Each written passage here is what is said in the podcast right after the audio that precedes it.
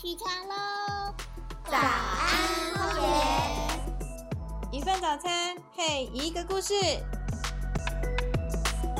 我们一起为地球发声，让更美的风景成为可能。大海也来自水滴，有我有你，You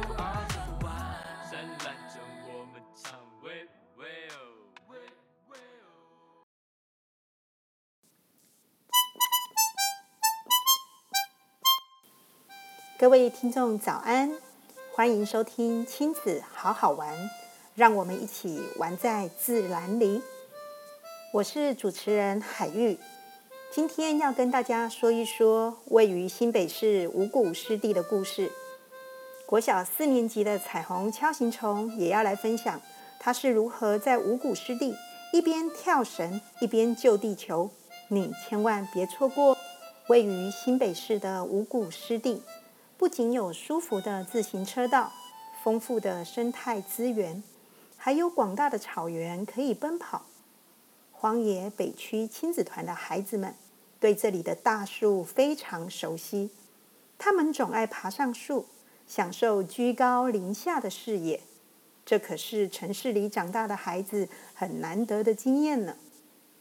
事实上，它现在美丽的样子背后有一段艰辛的历程。这里曾经是大台北地区很繁荣的周后村，但是啊，一九六三年的葛热里台风造成了台北盆地的大淹水。政府认为，应该就是五谷湿地附近的狮子头隘口太窄了，所以决定将它炸开。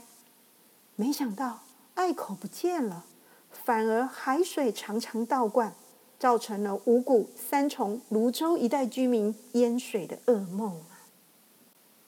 于是政府决定要拆除周后村，规划成二重疏洪道。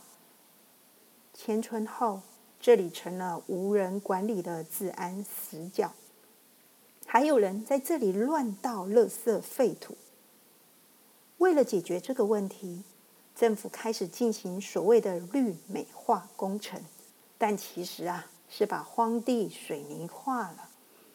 挖土机开始进来，粗暴的对待大片的水笔仔。疏洪道中为数不少的鸟类家族也纷纷遭殃了。这个时候，曾经是五谷国中的老师赖龙孝先生，开始号召并带领着一群热爱土地的志工们，以荒野保护协会为窗口。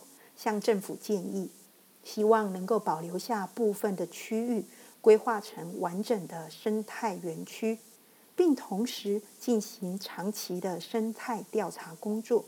在这群志工的努力下，政府终于接受建议，让荒野保护协会认养五谷湿地生态园区。但因为经费有限，志工们无私的奉献自己的时间与劳力。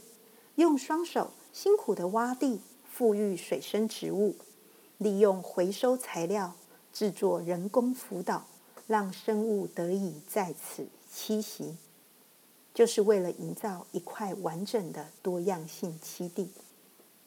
慢慢的，原本自安死角变身成现在美丽的湿地。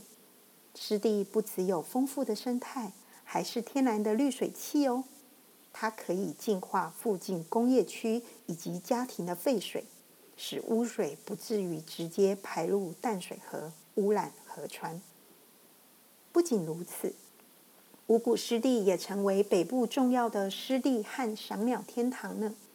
目前已经记录到一百多种的鸟类栖息，包括很稀少、难得一见的猫头鹰、短耳鸮，还有各类的螃蟹。加上水笔仔、芦苇等各种湿地的植物，构成了完整的生态系。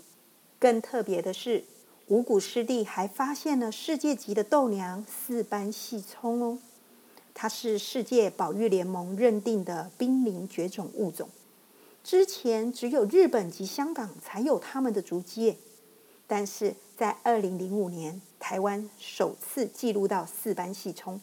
地点就在五谷湿地，而且发现他的竟然是一位小男孩耶！孩子跟大自然啊是天生的好妈吉，他们的眼光跟大人不一样。今天节目中也邀请到了一位小男孩，跟我们分享他在五谷湿地好好玩的故事。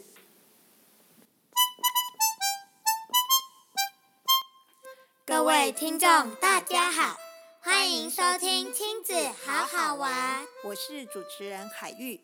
今天节目里邀请了一位小来宾，让我们欢迎荒野亲子团桃二团的彩虹敲形虫。大家好，我是彩虹敲形虫，就读新北市立林国小四年级，大家都叫我彩敲。彩锹，彩虹敲形虫。听起来是很特别的昆虫呢，可以请你为我们简单的介绍一下吗？当然可以喽。彩虹锹形虫的原生地在澳洲哦，本来是数量很少的保育类昆虫，因为它有很像七色彩虹般美丽的光泽，所以被人类大量的繁殖哦。现在已经没有绝种的问题了。在台湾的甲虫店也常常可以看到它哦。原来如此啊，彩锹啊，你知道我们这一集亲子好好玩要介绍哪一个好玩的地方吗？我知道哦，是跟我一样位于新北市的五谷湿地。没错，听说你对五谷湿地很熟悉，请问你觉得五谷湿地有什么好玩的呢？我跟爸爸妈妈还有亲子团的好朋友一起去过很多次五谷湿地，每一次都玩到不想回家呢。那里可以观察到招潮蟹，还可以赏鸟、爬树、骑脚踏车。我每次都会去找找是否有成熟的桑葚可以吃，但是不能吃太多哦，要留给小鸟们一起吃。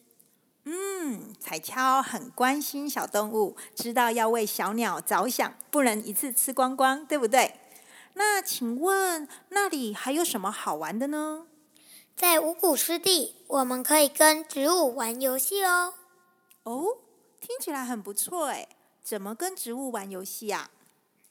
我们可以捡地上的血桐落叶，就能在手指上转圈圈，很像螺旋桨。大家可以比赛谁转的比较久。我是我们家最厉害的哦。哦，你真厉害呀！那还有什么可以跟植物玩的游戏吗？狗尾草可以握在手中，轻轻握，它会自己往上爬，很像变魔术哦。还有可以用小花曼泽兰来跳绳哦。小花曼泽兰是很长的植物吗？对呀，小花曼泽兰是大自然中很强的外来种，它一天就能生长二十几公分，就像是绿色的癌症一样，一直蔓延。哇，一天长二十几公分啊，那也太可怕了！最可怕的是，它会攀爬在附近的植物上，造成当地的原生植物无法呼吸而枯死。哦，那怎么办？所以我们在志工解说员的指导下，一起合作把看得到的小花曼泽兰连根拔起。哦，我懂了，因为啊，小花曼泽兰的长度很长，所以你们就可以拿来玩跳绳了。没错，但是要注意，因为小花曼泽兰的生长力非常强盛，所以拔起来的小花曼泽兰一定要装进去不透光的袋子里哦。千万不能随地丢在路边，否则可能助长了它们的蔓延，反而是帮倒忙了。原来如此，所以你们是边跳绳边救地球喽？对啊，可以帮助当地原生植物健康生长，又可以跟植物玩游戏，我们都觉得很开心。嗯，今天谢谢彩虹锹形虫跟我们分享这么特别又好玩的经验。谢谢海玉，拜拜拜拜。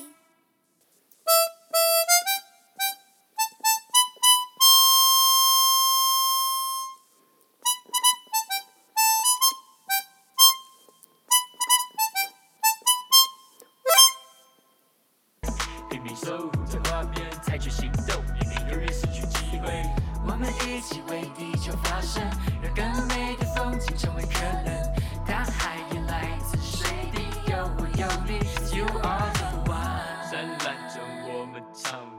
Well.